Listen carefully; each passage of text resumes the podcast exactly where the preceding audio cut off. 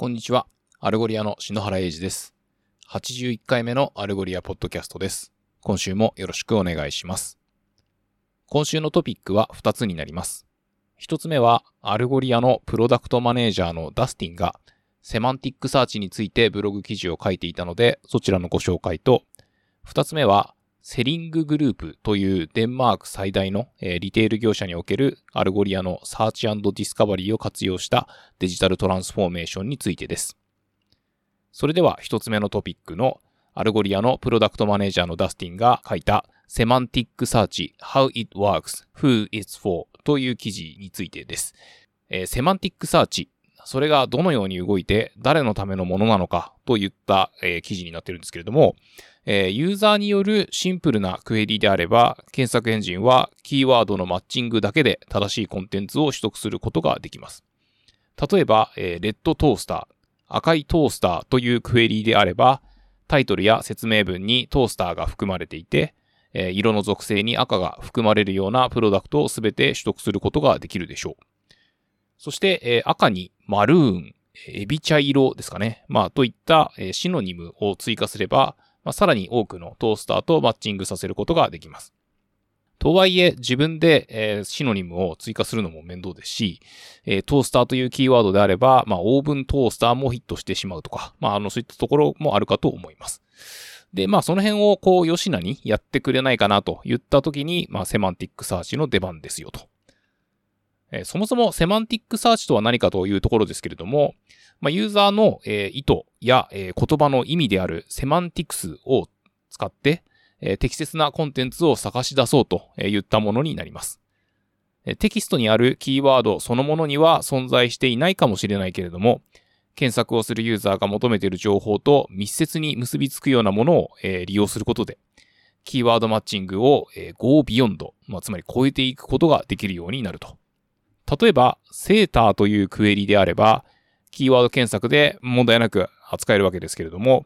え暖かい服とか、えー冬に体を温めるにはといったクエリの場合、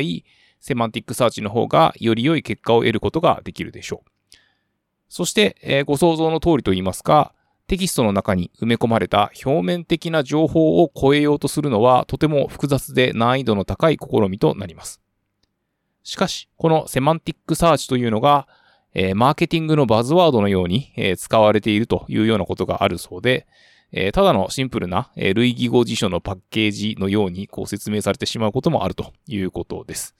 まあ、ということで、ここではですね、えー本来の意味でのセマンティックサーチについて、えーそしてそれで解決できること、できないことをご紹介しますというような内容になっています。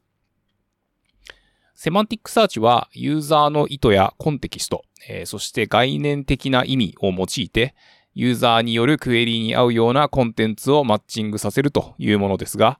えーこれはベクトル検索及び機械学習技術を活用することで、キーワードが一致しない場合であっても、ユーザーのクエリにマッチした結果を返します。こちらはピュアなキーワード検索とは違った、えー強いインパクトがあるものです。キーワード検索においては、クエリーのワードとドキュメントのワードをマッチングさせるわけですが、えーセマンティックサーチにおいては NLP、自然言語処理技術を用いて、えーたとえ、まあ、その言葉、ワードが一致しない場合であっても、えーユーザーが求めるものと明確に一致する、えー結果を返します。セマンティックサーチはテキストではなく、意味に基づいて検索を行うわけですが、セマンティックサーチのエンジンは膨大なデータセットを活用して、文脈や言葉の使われ方に基づいて意味を理解することで、同じもしくは似たような文脈で他にどんなワードを扱えるかとえー言ったことを理解します。ということで、文脈、えーもしくはコンテキストが、えー重要になってくるわけですけれども、えーロケールのようにシンプルなものもあれば、まあ、例えば、えーアメリカ人はサッカーだけど、えーイギリス人だったらフットボール。まあ、アメリカ人がフットボールといえば、みたいなものもあれば、えーもっと複雑なものもあります。インテリジェントな検索エンジンは、個人レベルとグループレベルで、両方のコンテキストを、えー使います。個人レベルで検索結果に影響を与えることは、パーソナライズと呼ばれ、それぞれの検索する人の親和性や、えー過去の検索、え過去のインタラクションなどを使って、クエリに最適なコンテンツを返します。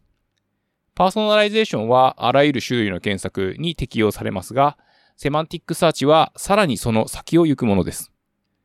グループレベルでは検索エンジンはどの結果が最も頻繁にクリックされているか、えあるいは特定の結果が他の結果よりも人気か、えそして、えシーズナリティ、え季節性などをすべ、ての検索する人が、まあ、検索結果とどのようにこう相互作用するのかと、え言ったところの情報を使って、え結果を、まあ、並べ替えを行うと。えここでもセマンティックサーチがいかに検索にインテリジェンスをもたらすか。えこの場合はユーザー行動によるインテリジェンスというふうに言えます。セマンティックサーチはテキスト内のコンテキストを活用します。シノニムはあらゆる種類の検索に有用で、えー、クエリのマッチングを、えー、改善することは、まあ、すでに述べましたけれども、えー、シノニムが万能ではないということもあります。え、また、二つの単語があるコンテキストでは、まあ、あの、キーワードは同じでも、え、まあ、中身が違うということがあります。例えば、え、オハイオ州のケントと、え、まあ、イギリスのケントとか、えー、まあ、あと、なんでしょうね。なんかこう、サッカー選手で言えば、えー、サッカー選手、ロナウドみたいな時に、まあ、えー、ブラジルのロナウドとか、えー、まあ、ポルトガルの、えー、クリスチャノ・ロナウドとか、まあ、あの、そういった、こう、えー、言葉は同じなんだけれども、コンテキストが異なる。まあ、つまり正しい検索結果が変わってくるとえいうことがございます。そこで、えー、インテント、すなわちユーザーの意図ということになるわけですけれども、え、検索エンジンを使う人の最終的な目的は、ニュース記事を読んだり、洋服を買ったり、文章を探したりと言ったようなものになるわけですけれども、これに貢献しようとするのであれば、ユーザーの意図を把握する必要が出てきます。例えば、スポーツファッションの e コマースサイトで、ジョーダンというクエリを入力すると、検索エンジンは自動的にシューズというカテゴリーでフィルタリングされたりします。これは、ユーザーがスニーカーを探しているのであって、ジョーダンアーモンドというスナックを探しているわけではないということを想定してのことになります。つまり、ユーザーの意図を先取りするということで、検索エンジンは最も適合する結果を返すことができるわけです。そして、このセマンティックサーチとキーワード検索がどう違うのかといったところをさらに深掘りした内容にも言及されていて、えー、キーワード検索においては、えー、シノニム、ストップワード、えー、複数形とか活用形のノーマライズといったことを行って、えー、マッチングをより良くするために自然言語処理技術を取り入れていますけれども、えー、まあ、その単語と単語のマッチングに依存するということには変わらないわけです。しかし、えー、セマンティックサーチでは、一致するテキストがなかったとしても、その分野のナレッジがあれば、明らかに一致するテキストがあることがわかる、えー、結果を返すことができます。これはセマンティックサーチの優れたところですけれども、えー、キーワードベースの検索エンジンは、まあ、こう、シノニムやクエリのリライトなどを行ったりして、まあ、あとはタイポの許容とか、えー、トークナイズ、ノーマライズといった自然言語処理を使って、えー、検索体験を直感的により良くしていくことができるのに対して、えー、セマンティックサーチは、まあ、単語でマッチングするわけではないので、えそういった観点で関連するかどうかを判断することができないわけですね。例えば、え、お客様が、え、従業員に、あの、トイレの詰まり直すやつどこですか？っていうふうに聞いたとして、え、そのお店には、えプランジャーとか、えドレインクリーナーとか、えトイレオーガーと呼ばれる商品はあるけれども、まあ、ズバリな、えトイレ詰まり直しみたいな、まあそういう商品がない限り、えー、まあ、ピュアなキーワード検索的なことしかできない従業員であれば、えー、まあ、ちゃんとした答えをすることができないわけですよね。えー、しかし、その従業員が、まあ、こう、用語のつながりを理解して、えー、まあ、そのトイレの詰まりを直すものっていうところをちゃんと理解すれば、えー、まあ、あの、あそこのコーナーにありますよ、みたいなことを伝えられるわけです。まとめると、えー、セマンティックサーチは、えー、ベクトル検索と呼ばれる技術を用いることで、えー、言葉ではなくコンセプトにマッチするインテリジェンスを持つということで、まあこれはあの人間の振る舞いに近いというように述べられています。セマンティックサーチは検索の品質を向上させるための強力な手法ですけれども、えー、今日では必ずしもその名にふさわしくないような、えー、セマンティックサーチが世の中には存在しているということで、えー、まあ、セマンティックサーチっていうことに対して公式な何か定義があるわけではないんですけれども、え、まあ、クエリーとか、え、コンテンツの意味に基づいて、ユーザーの意図を導き出すために、リアルワールドのナレッジを取り入れることによって、従来のキーワードベースの検索を超える、技術であると言えます。ということで、セマンティックサーチは単に NLP を使ってシノニムをインデックスに追加するだけではないわけですけれども、えー、例えばトークナイズには、えー、言語構造に関するリアルワールドのナレッジが必要で、えー、シノニムにはコンセプトの一致に関連する理解が必要なわけですけれども、まあ、ほとんどの場合ですね、その検索をセマンティックなレベルに引き上げるための、え、まあ、人工知能 AI が不足しているというふうに言われています。つまり、セマンティックサーチと呼ぶには、あるレベルの機械学習技術が用いられているという、まあ、暗黙の了解があるわけで、えー、ほとんどの場合は、ベクトル検索の要素も含まれています。ベクトル検索は、アイテムの詳細をベクトルにエンコードして、えー、まあ、そのベクトルを比較して類似しているかどうかを決定するということで機能します。例えば、2つのフレーズがあったとします。えトヨタプリウスとえあとステーキというのがあったとして、で、今度は、まあ、それらとハイブリッドを比較してみましょうと、えー、言ったときに、まあ、あの、トヨタプリウスとステーキのどっちが類似しているかって言われたら、まあ、どっちも文章的、キーワード的には、まあ、全く一致しないわけですけれども、えー、おそらくトヨタプリウスの方が近いと思うと思います。それは、えー、プリウスがハイブリッド車の一種であるという認識が、まあ、すでに皆さんの中にあるからです。しかし、ステーキとハイブリッドがま横並びになっているっていうのはあまり見たことがないのではないでしょうか。ベクトル検索がやっているのはそういうことで、機械学習モデルは Web や書籍などから、えー、何千、何万といった事例を収集して、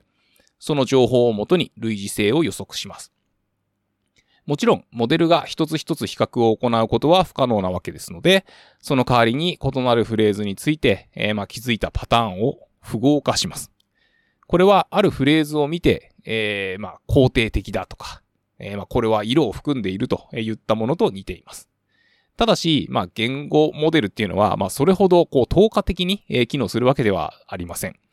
なので、えー、まあ、言語モデルのデバッグっていうのは、まあ、非常に難しいわけですけれども、まあ、これらの、エンコーディングは、ベクトル、まあ、つまり、こう、長い数字の、えー、リストに囲んされるわけで、えー、ベクトル検索っていうのは、まあ、その異なるベクトルと、まあ、そのどれだけ似ているかっていうのを、こう、計算することで行われるわけです。ベクトル検索が行う類似性の測定について考えられるもう一つの方法は、ベクトルをプロットしたものを想像するということで、まあ、例えば何百次元にですね、えー、プロットされたベクトルを想像するっていうと、まあ、すごい難しく感じるんですけれども、まあ、それがこう3次元ぐらいな、えー、まあ、ところにこう、プロットされたベクトルであれば、まあ、想像するのはそんなに難しくないかなと思うんですけれども、まあ、原理的にはそれと一緒です。これらの、えー、ベクトルをプロットすると、こう線になるわけですけれども、まあ問題はこの線のうちどれが一番近いかということで、えー、例えば、えー、ステーキとビーフ、まあ、牛肉の線は、えー、ステーキと車の線よりも近いでしょうから、えー、似ているということができます。まあ、この原理のことをですね、えー、ベクトルの類似性と言います。まあ、このベクトルの類似度は、えー、いろんな応用が可能であって、まあ、以前に購入した商品に基づいておすすめをしたりとか、えー、最も似ている画像を探したりとか、えユーザーのクエリーと比較したときに、どの商品が最も意味的に一致するかを判断したりすることができるわけです。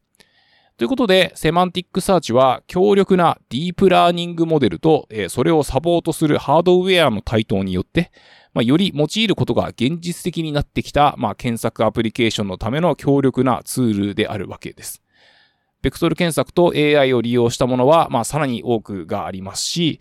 まあ、例えば、えっ、ー、と、画像検索とか、まあ、あの、画像からのメタデータ抽出とか、えー、まあ、そういうのも、こう、セマンティックサーチの、まあ、その技術を使って行うことができるかもしれません。ということで、まあ、あの、とてもワクワクする時代になったわけですけれども、まあ、この応用っていうのは、まあ、まだまだ、こう、初期段階にあってですね、まあ、その強力さが知られているだけに、まあ、この、えー、言葉の流用につながることもありますと。えー、まあ、セマンティックサーチパイプライン、の、まあ、多くにはですね、まあ、その中には様々なコンポーネントがあって、で、まあ、それぞれをこう、正しく理解することが重要なわけですけれども、まあ、あの、トータル的にですね、こう、正しく行われれば、えー、セマンティックサーチはリアルワールドのナレッジ、えー、特に機械学習とベクトルの類似性を利用して、えー、ユーザーのインテント、えー、コンテキスト、コンセプト的な意味を使って、ユーザーのクエリに対応するコンテンツにマッチさせることができるようになりますということでございます。続いて二つ目のトピックです。 Algolia が開催しているデジタルエキスパートシリーズという、まあ、ウェブセミナーがあるんですけれども、そこにデンマーク最大のリテール業者である Salling Group とえいう、まあ、企業がですね、え Algolia を活用したデジタルトランスフォーメーションの事例を紹介してくださっています。How Salling Group Scaled Their Webshop Search by Empowering Business Teams というタイトルなんですけれども、この Salling Group は100年以上の歴史がある会社だそうで、もともとは生地を売っていた会社だったそうなんですけれども、まあその創業者が亡くなった後に、その息子さんが事業を引き継ぐ形で、1960年頃からスーパーマーケット、デパートといったリテール、小売事業を営んでいる会社です。従業員は5万人以上いらっしゃって、3カ国で1400以上の店舗があるとオンラインのストアはグループの中に8つもあって、いろんな事業を通していろんなものを販売していると言ったような会社なわけですけれども、まあ、あの、このご時世といいますか、えー、オンラインでのビジネスっていうのを、まあ、より加速させていたいかなければならない状況で、えー、まあ、もともと、あの、検索周りは、まあ、すごい古い、あの、ソーラーで構築された、えー、検索機能が、まあ、あんまりこう、良いとは言えなかったものだったそうです。まあ、どの辺が辛かったかっていうと、まあ、あんまりこう、フレキシブルに、えー、こう、設定を変えたりできなかったりとか、まあ、あとはスケールさせるのも大変だったということです。えー、そして、まあ、この検索エンジンの、まあ、クラスターっていうかシステムっていうか、をやりくりするのが、まあ、非常にその難易度が高いというか、まあ、あの、そこにリソースを割くことよりも、まあ、やらなければならないことがたくさんあったとえいうことで、まあ、そんな中でですね、えフロントエンド開発者が、え Algolia というソリューションを見つけてきて、えそれをこう試しにやってみたらとてもいい感じだったとえいうことで、まあ、 Algolia をま使い始めるきっかけになったと